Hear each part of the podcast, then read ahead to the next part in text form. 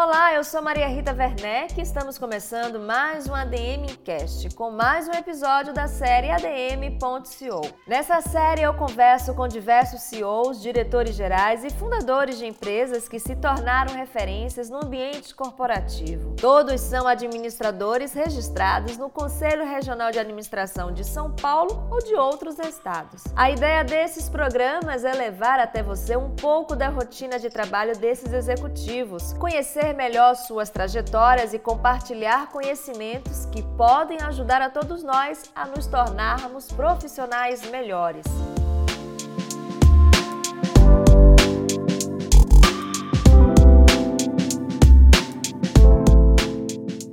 nosso programa de hoje eu tenho o prazer de entrevistar CEO regional na América Latina na Coface, Marcele Lemos, registrada no CRA do Rio de Janeiro. Tudo bem, Marcele? Um prazer ter você aqui com a gente. Obrigada a vocês pelo convite. É um prazer enorme estar aqui hoje com vocês. Bom, para a gente começar o nosso programa, né, eu tenho certeza que muita gente que está nos assistindo não conhece ou não conhece muito o mercado de seguro de crédito. Começa o programa explicando para a gente como ele funciona e qual o impacto né, que esse mercado tem na nossa economia? Bom, o seguro de crédito ele é uma proteção para os recebíveis das empresas, né? De uma forma bem ampla falando.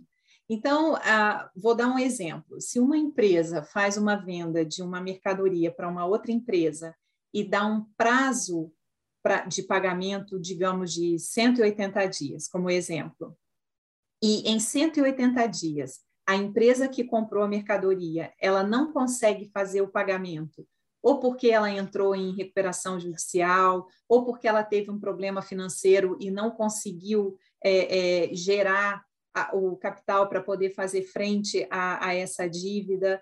É para isso que funciona o seguro de crédito. O seguro de crédito ele vai cobrir essa inadimplência. Então, se em 180 dias a empresa não receber esse montante, a seguradora vai indenizar o segurado que contratou essa cobertura de seguros e aí a seguradora vai ser subrogada a esse crédito e aí a gente vai entrar com a ação de cobrança, né, e ação judicial se for necessária para reaver esse crédito. Então, basicamente, o seguro de crédito ele é uma cobertura para o recebível que é proveniente de uma relação mercantil entre duas empresas. Essa relação mercantil ela pode ser tanto entre empresas brasileiras, uma empresa brasileira vendendo para uma outra empresa brasileira, ou também como uma empresa brasileira vendendo para uma empresa no exterior, e aí é o seguro de crédito à exportação. A gente também tem essa cobertura, tanto do seguro de crédito interno, que aí é o mercado doméstico, quanto para o seguro de crédito à exportação. Mas, na verdade, o seguro de crédito ele vai além de somente essa cobertura desse recebível. Por quê? Porque ele acaba trazendo alguns é, é, benefícios também para a companhia. Digamos que a empresa ela quer explorar mercados novos, né? Então, digamos que ela vai explorar ou no Brasil ou no exterior. Vamos dar um exemplo no exterior. Então, a empresa vai explorar a Ásia, o mercado asiático, quer entrar no mercado asiático, não, não conhece ainda o mercado, então quer entrar de uma forma mais com uma proteção. O que, que a Coface faz? A gente, ela vai passar para a gente, a empresa passa para a gente é, a lista desses, desses potenciais clientes né, que ele quer fazer a venda, nós vamos fazer uma análise de crédito baseado naquele montante que ele quer vender para essas empresas lá fora. Nós vamos fazer a análise de crédito, nós vamos conceder um limite de crédito, e esse limite de crédito, ele é um limite de crédito rotativo. Vamos pensar no cartão de crédito, né, que a gente paga o cartão e você tem o seu limite de volta. É basicamente igual. À medida que a empresa for pagando as faturas, o limite ele vai restabelecendo e novas vendas poderão ser feitas. Então, esse limite que a gente aprova para essa empresa lá fora, ele tem uma duração aí de 12 meses ou 24 meses, dependendo do período da apólice. E esse limite de crédito, obviamente, ele é monitorado pela seguradora. Então, é, é, quando o cliente ele compra, ele adquire o seguro de crédito, ele tem a análise de crédito, ele tem o monitoramento desse crédito, porque a gente está sempre recebendo informações atualizadas da empresa e olhando a evolução financeira da empresa. Se alguma fragilidade é identificada, imediatamente a gente informa ao nosso cliente, né? Porque toda a nossa carteira é como somos nós, pessoas físicas no banco, né? Todos nós temos um rating no banco. Então, um score. Então, dentro da COFACE também todas as empresas em que nós atribuímos o limite de crédito, que estão na nossa base de, de, de, de clientes, de devedores, elas têm um score. E esse score ela vai variar de acordo com a, a, a, as informações que a gente vai recebendo da empresa. Então, se a empresa teve uma redução nas vendas, se ela teve um prejuízo, esse score ele é reanalisado e ele é revisado. E o nosso cliente ele recebe essas informações. Né? Então, ele tem uma carteira de cliente que ele tem o limite de crédito aprovado pela seguradora, todos com score, e ele consegue ver quando reduziu ou quando aumentou o score, para poder ele também dar o direcionamento para a área comercial dele, para quem ele deve vender mais. Aquele que tem um score, e o nosso score ele vai de 0 a 10. Então, uhum. aquela empresa que tem um score maior, é, quer dizer que ela tem uma menor probabilidade de default. Então, provavelmente aí daria para a área comercial estar tá focando mais nas vendas, né? Porque aí é uma empresa que tem uma menor probabilidade de, de default, uma maior capacidade de pagamento. Então, esse também é um benefício muito interessante do seguro de crédito. Além disso, como eu falei, levando o seguro de crédito, está também junto com ele um guarda-chuva de serviços, né? Então a gente também, se quando há inadimplência, a gente faz o serviço de cobrança amigável e também o judicial quando é necessário. Então isso tudo está dentro desse pacote. Outro benefício importante que vale a pena mencionar aqui é que a, a, o seguro de crédito ele pode ser utilizado como uma garantia para operações financeiras. Então, se uma empresa ela quer vender seus recebíveis, digamos que ela tem recebíveis que vencem daqui a 100 dias, e ela quer antecipar esses recebíveis, e ela vai fazer um, uma operação financeira com uma instituição financeira, ela pode oferecer a apólice de seguro de, de crédito como garantia para essa instituição financeira também. Que aí é uma outra, é um outro benefício super importante é, que é agregado aí também ao seguro de crédito. Uma curiosidade, né, é, diante de toda essa sua explicação que deixou muito claro, né, o que é o mercado de seguro de crédito, a pandemia, né? Você falou que várias empresas acabam passando por situações inesperadas e a gente viu recentemente isso, várias empresas que não estavam preparadas, né, sendo pegas de surpresa.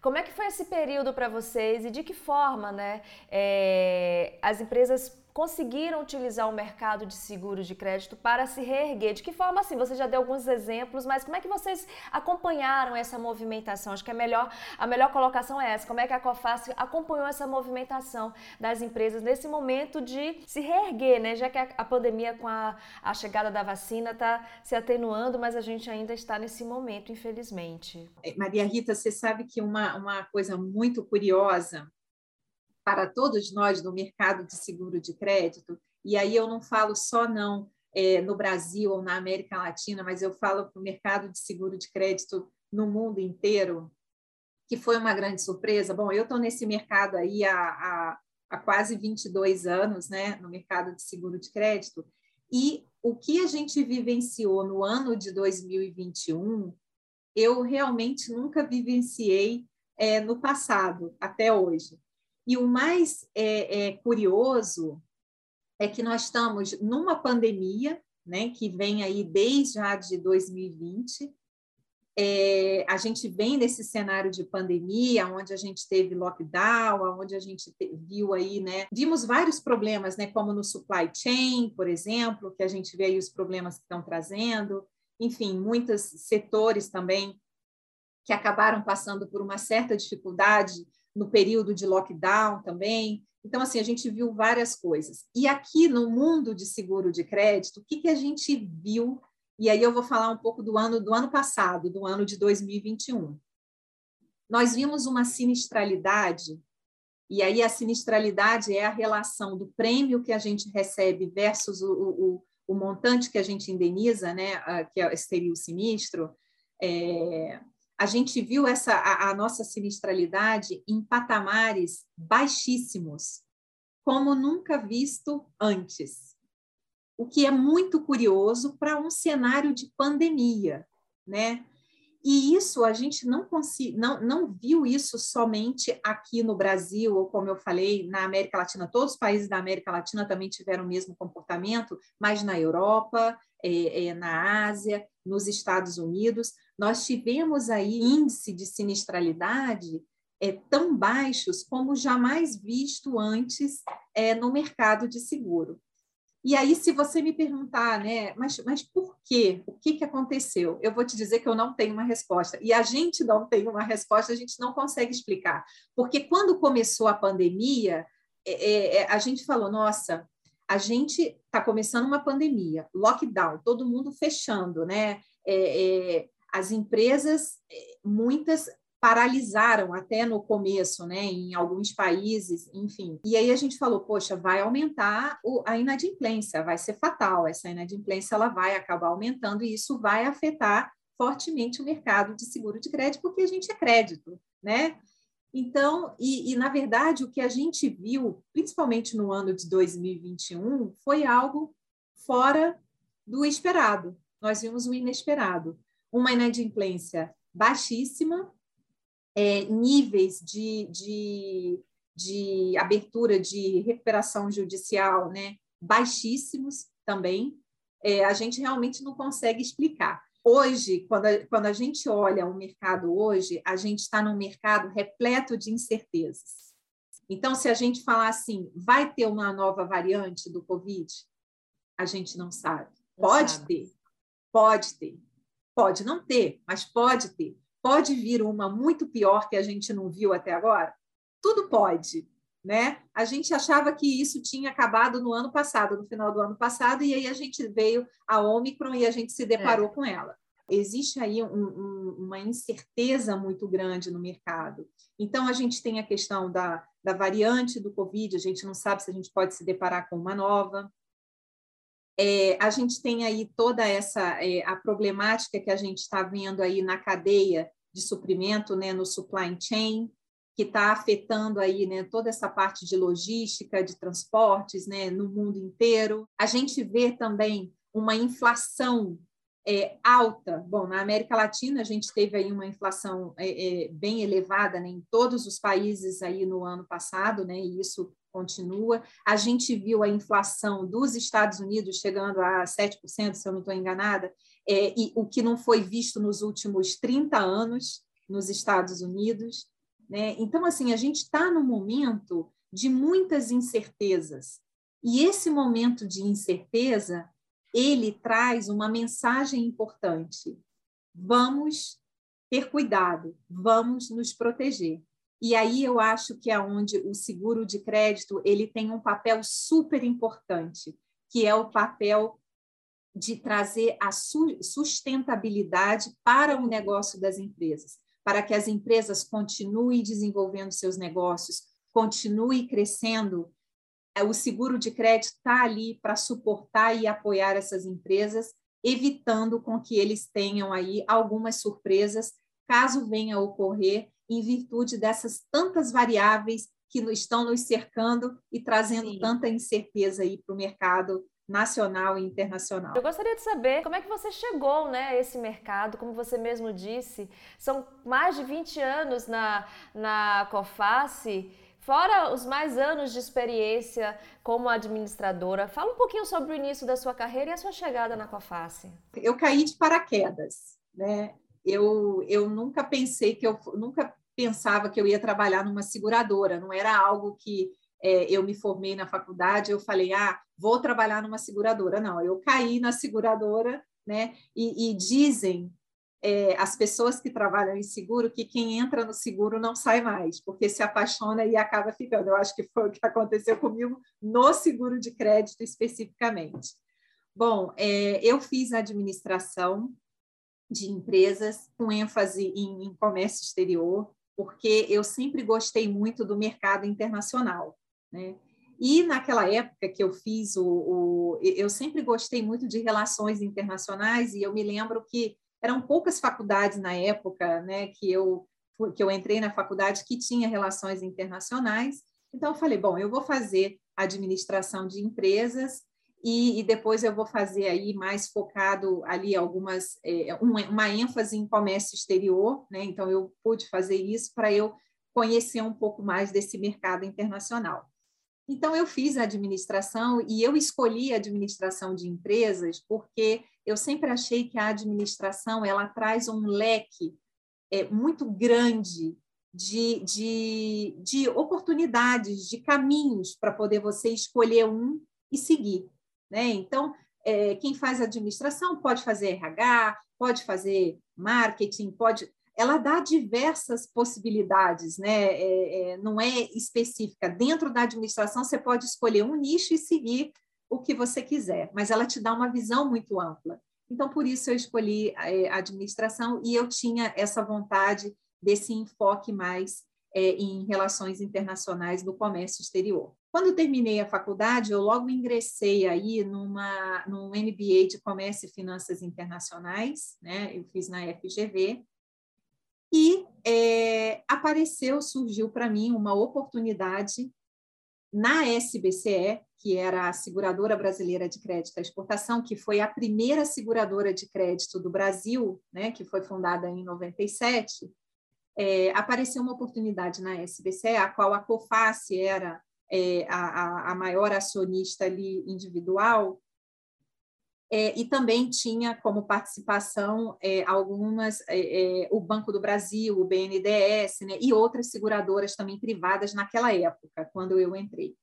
E nesse momento a SBCE ela prestava um serviço para o governo federal, analisando as operações estruturadas do governo, porque o governo ele tinha o Fundo de Garantia de Exportação para suportar as exportações brasileiras e a SBCE ela somente prestava um serviço para o governo federal, fazendo as análises das operações para poder o governo é, é, é, analisar, aprovar ou não a operação e aí, com isso, lastrear essas operações com o Fundo de Garantia de Exportação. Então, foi aí que eu comecei como analista de crédito, fiquei aí nessa área é, mais ou menos uns, uns, cinco anos e foi uma grande escola para mim. E em 90, é, 97 é, 98, é, a COFACE, conversando aí com os outros acionistas também privados da SBCE, ela aumentou a participação dela e aí ela ficou como a majoritária é, com 75%, e, e, os outros acionistas minoritários, Banco do Brasil e BNDES, né? E aí chegou um momento em que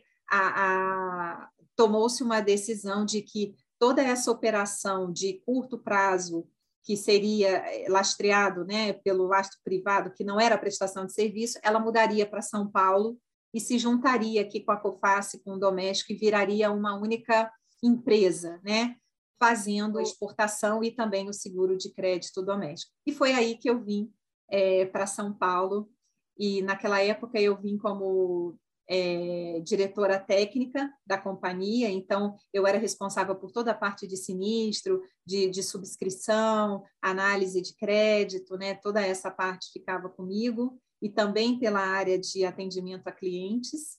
E a partir dali eu fui crescendo também dentro da COFACE, porque eu, eu conhecia muito a exportação, e aí eu passei também a ficar responsável pelo doméstico, então a gente ficou com uma operação maior, é, uma estrutura maior também. E em 2011, é, eu fui nomeada a presidente da COFAS do Brasil, né? E, e, o meu antecessor, que ficou dois anos né, antes de mim, era um francês, uma pessoa brilhante que trabalhava já no grupo COFAS há muitos anos, e, e, a sua última passagem depois da França foi pela Alemanha, e aí ele recebeu um convite para assumir a presidência do Brasil, ele assumiu a presidência do Brasil no comecinho de 2010 e quando chegou em 2011, ele foi convidado a voltar para o grupo e assumiu uma posição global de, de diretor de risco global. E aí ele ficou só dois anos no Brasil e teve que voltar. E eu acabei substituindo ele aí é, como CEO da COFAS do Brasil. E aí eu comecei uma nova temporada na COFAS, né? uma nova, é, um novo momento como CEO. E aí as pessoas sempre me perguntam, principalmente as mulheres, e falam assim: nossa, mas é, não te deu um frio na barriga, né, de você ser a presidente da COFAS? A COFAS ela é líder de mercado desde a época da, da SBCE, né, porque aí hoje a gente é todo COFAS, não tem mais o nome SBCE, a gente fez um merge das duas empresas em, em 2020. Então, é, eles falaram, poxa, mas não te deu um frio na barriga? Porque naquela época eu tinha 34 anos, né? Eu era jovem, mas eu conhecia muito bem o negócio, já estava na empresa há muitos anos. E aí eu era jovem, mulher, e sempre me perguntavam isso, né? Você não ficou com medo? O frio na barriga, eu vou te falar que sempre dá. Quando você pega um desafio novo, é, a gente não vem sabendo tudo 100%. Algumas coisas você vai aprender na posição nova que você vai assumir. Por isso que dá o frio da barriga e por isso que é, é, que dá uma motivação, porque você tem algo para você se desafiar também, né? Para ver até onde você vai, né? Isso é interessante. E aí eu assumi essa posição, deu friozinho na barriga, mas enfim, eu acho que quando você é, trabalha, quando você tem uma equipe, uma boa equipe que está com você para o que deve é, que trabalha como time, eu acho que isso daí é, é, não tem como dar errado, sempre vai dar certo. Óbvio, tem muito pelo meu esforço, obviamente, porque eu trabalhei muito, e também é, eu não sei se eu, eu não chegaria na presidência da COFACE do Brasil se eu não tivesse me dedicado muito e demonstrado muito ah. o meu trabalho e a minha capacidade. Eu acho que eu não teria chegado aí. A gente sabe que uma, uma meta, acho que de todas as mulheres que trabalham fora, porque a gente sabe que tem um trabalho em casa, mas as que trabalham fora, é buscar essa igualdade né, no mercado de trabalho. E você não só é, se tornou uma referência, como você foi pioneira, né? Você foi, talvez, acho que se não me engano, me corrija se eu estiver enganada, a primeira mulher a assumir uma liderança em uma seguradora, né? Queria saber de você o seguinte, qual a importância, né, de existir mulheres líderes uh, mais, cada vez mais nesse mercado? Quando a gente olha, né, o passado e aí é, no momento em que eu assumi, por exemplo, a presidência da COFAS do Brasil, é, e aí, quando eu olhava ao redor, eu não via mulheres né, que estavam na mesma posição que eu, é, realmente era um pouco frustrante para mim. Né? E aí, naquele momento, eu acho que foi onde é, é, me deu aquele clique de, de, de pensar assim, gente, mas por quê? Né? O que está acontecendo que a gente, que as mulheres não estão? Por que, que eu estou sozinha hoje aqui, não tem mais ninguém? E, na verdade, para responder a sua pergunta, eu acho o seguinte: eu acho que eu sou muito de levantar a bandeira da diversidade e inclusão. Eu acho que pessoas pensando diferente, a gente faz coisas diferentes, porque o mercado ele é assim. O mercado ele é mutante, ele está sempre mudando. A gente não vai sair do lugar se a gente sempre fizer a mesma coisa. A gente tem que evoluir, tem que inovar. A gente precisa ter gente pensando diferente porque é assim que a gente transforma, é assim que a gente sai do lugar, é assim que a gente inova, é assim que a gente cresce e que a gente evolui, né? Que a gente faz a empresa evoluir e nós mesmos, né? Como profissionais.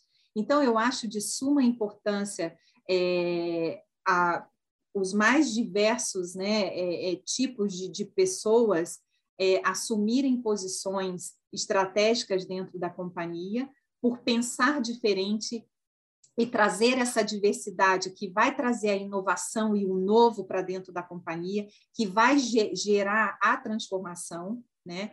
E também é muito importante a gente ter esse equilíbrio entre as mulheres e homens, né? Porque só os uhum. homens podem ocupar posições estratégicas dentro da, da, da companhia. Porque eu vejo que as mulheres elas têm algo diferente. É, e aí, não estou generalizando, né? não estou criticando os homens, não é isso, nem generalizando, mas eu acho que nós temos alguns skills que são diferenciados. Um olhar diferente para pessoas, um olhar diferente para essa questão da diversidade e da inclusão, um olhar diferente para a equidade, um olhar diferente é, de como lidar com pessoas. E, e, cada vez mais no mercado de trabalho, os soft skills, né, que é como você se relacionar, como você tratar seus funcionários, como você fazer os seus funcionários crescerem, como você identificar os seus talentos e trabalhar os seus talentos, né? Cada vez mais isso ganha importância. É, é isso que vai movimentar o mercado daqui para frente. É isso que vai transformar o mundo daqui para frente, né? É, é essa transformação, é essa diversidade.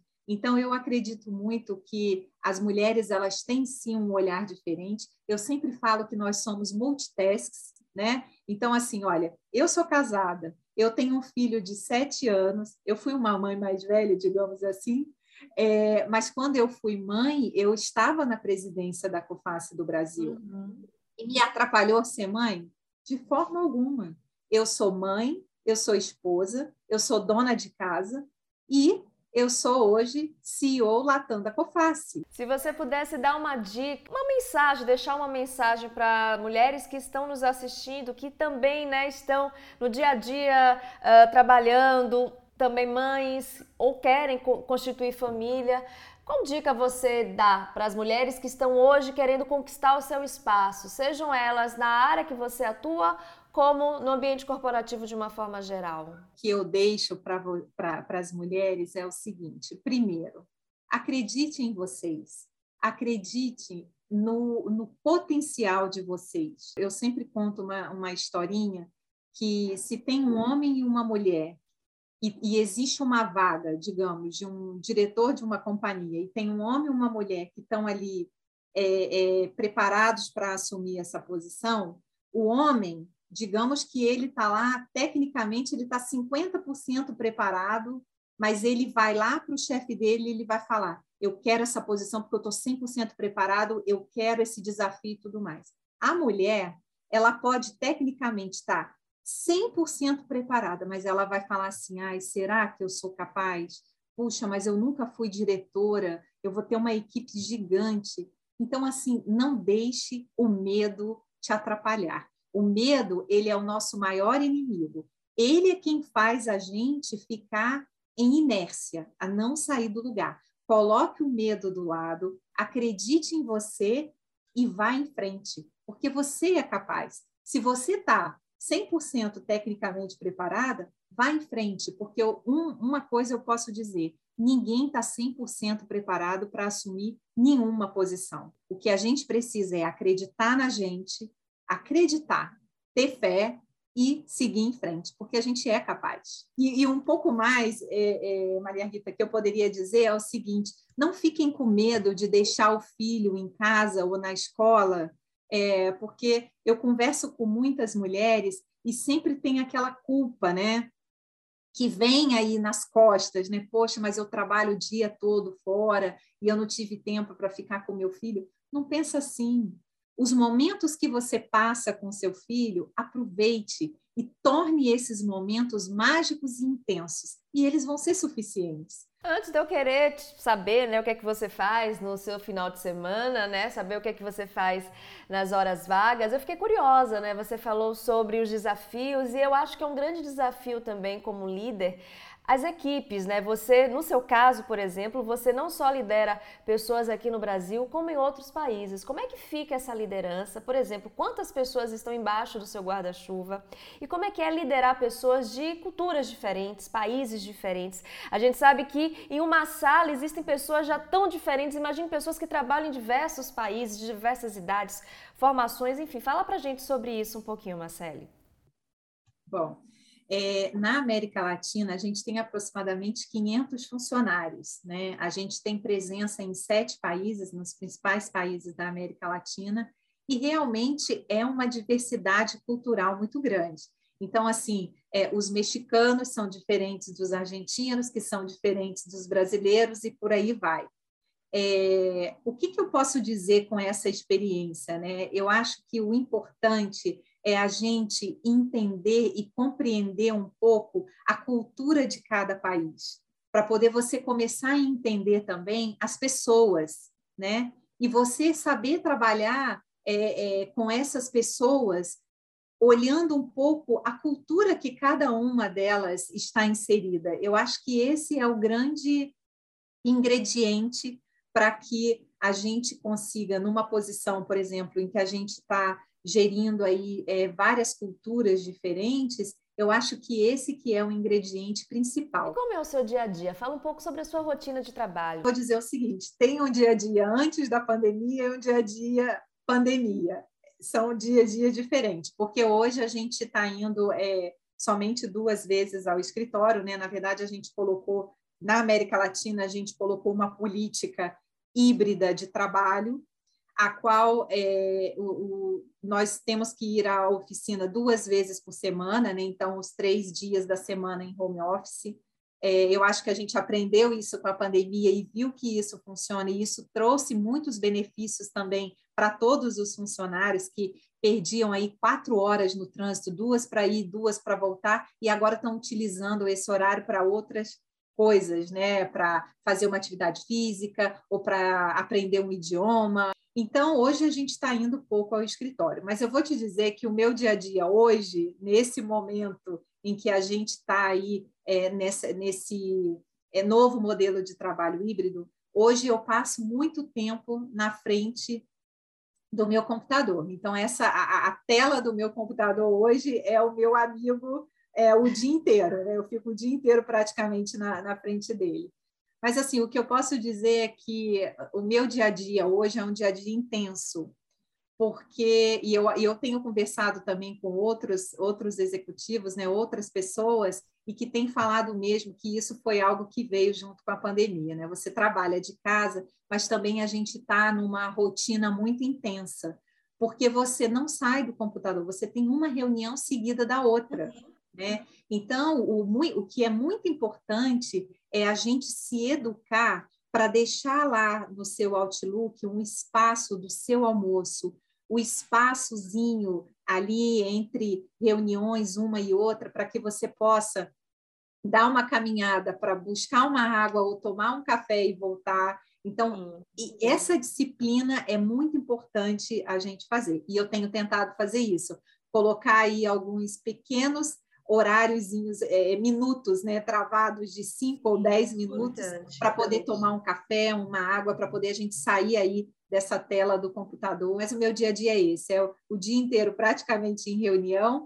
Já comecei a ter algumas reuniões presenciais que eu uhum. adoro e curto, porque eu estava sentindo muita falta de estar ali com clientes, né, face to face, eu acho que é diferente do que a gente está numa tela de computador, mas é um dia intenso. E aí o meu dia, ele, na verdade, ele não acaba às seis, porque eu tenho os outros países também, eu tenho o México que está né? três horas à frente da gente, aí tem Equador, Colômbia, que estão a duas horas à frente da gente, então eu acabo trabalhando um pouquinho mais, mas é, o que eu posso dizer é que eu estou super feliz, eu assumi essa posição de, de CEO Latam em setembro, né? Antes eu tinha deixado a Coface do Brasil, é, no comecinho do ano, e aí eu assumi uma posição de, de CEO nos Estados Unidos, numa posição regional, é, North America.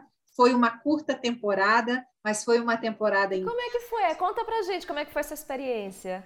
Na verdade, se não fosse a pandemia, eu já teria feito essa mudança antes, né, em 2020, mas aí a, a pandemia acabou atrasando um pouco essa, essa transição, e aí eu fui nomeada como CEO North America e eu cheguei aí para os Estados Unidos porque o meu filho ele estava tendo aula online, meu marido trabalhando remoto. Então a gente falou, bom, a gente pode ir para lá até sair o nosso visto é, de trabalho, né? E aí eu tinha uma entrevista que estava agendada desde janeiro para outubro é, no consulado para poder tirar o visto aí de trabalho. Então a gente foi para lá é, ficamos só alguns meses até as aulas presenciais do meu filho voltar, o que foi muito importante, porque eu tive a oportunidade de ir para o escritório lá, conhecer as minhas equipes, né, que eu tinha sete áreas embaixo de mim, é, na Regional Norte América, que pega Estados Unidos e Canadá.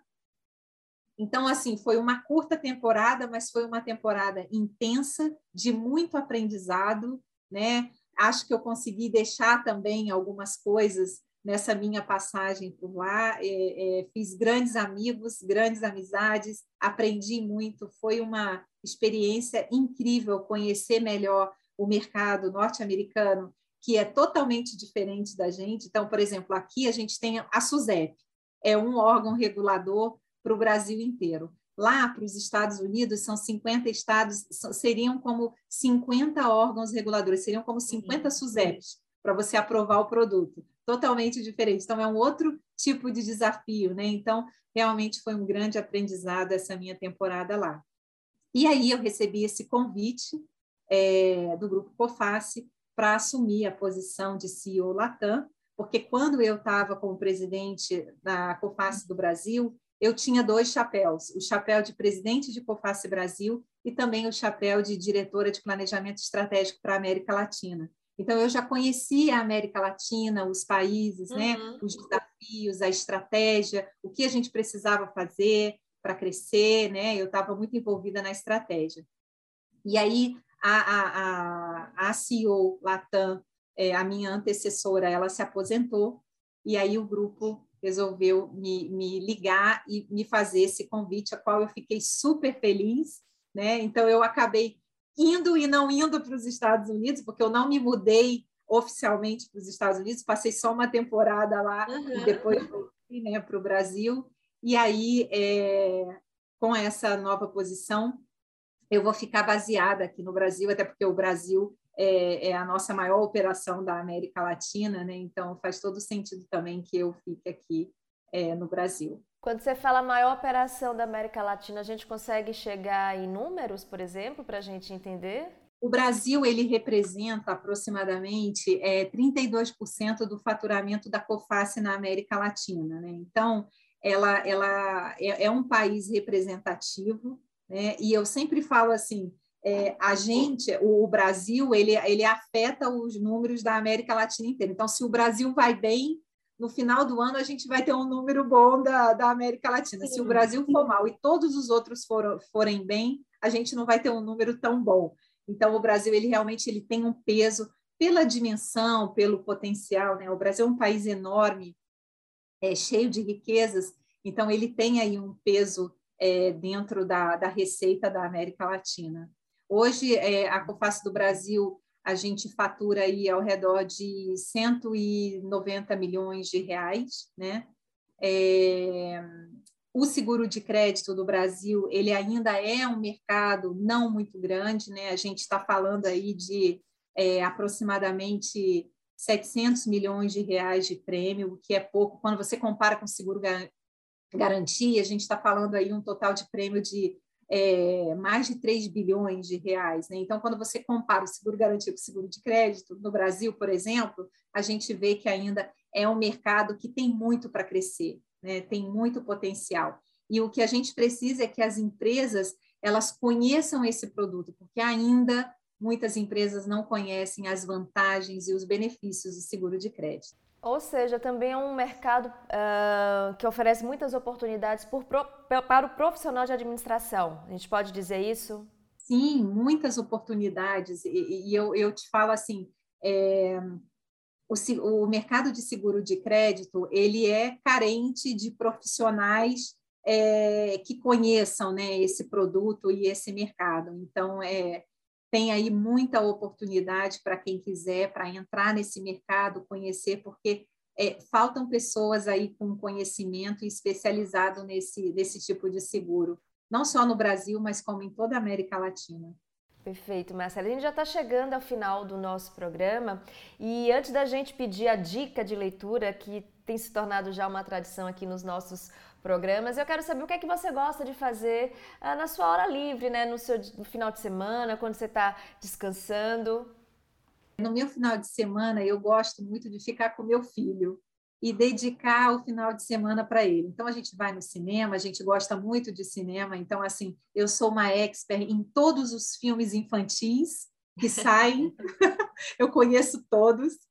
É, então a gente gosta muito de ir no cinema, é, enfim, a gente gosta muito de ir a parques também. O Parque Ibirapuera é um parque uhum. que a gente gosta muito. é, enfim, é ficar com a minha família, é, com meu marido e principalmente com meu filhinho, né, que tem sete anos e o final de semana é, toda, é, é 100% para ele.